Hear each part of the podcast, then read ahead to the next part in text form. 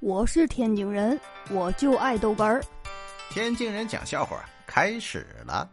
今天下楼买水果，看到一个人的背影很像你呀，于是我就发疯般的追了上去。突然间呢，想起你并不在这个城市啊，我恍然若失的停下了脚步。唉，缓缓的放下了手中的板砖，差点打错人。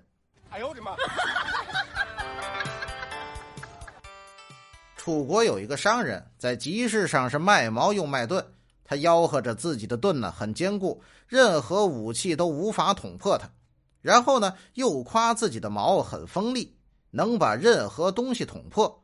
这个时候，旁边有个人问他：“哎，如果用你的矛去刺你的盾呢？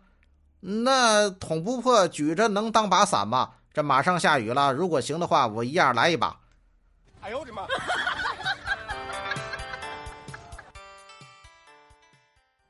说包拯啊，想要给女儿起个名字，于是呢求助公孙策。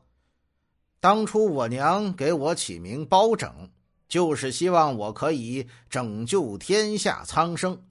后来人们称呼我为包青天，同样也蕴含了光明和美好的含义。我希望我的女儿的名字也能体现类似这样可以造福社会的意义。别人听到这个名字就觉得很幸福。你说叫什么好啊？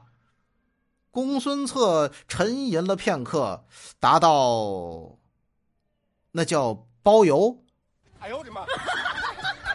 我是天津人，我就爱逗哏儿，欢迎继续收听。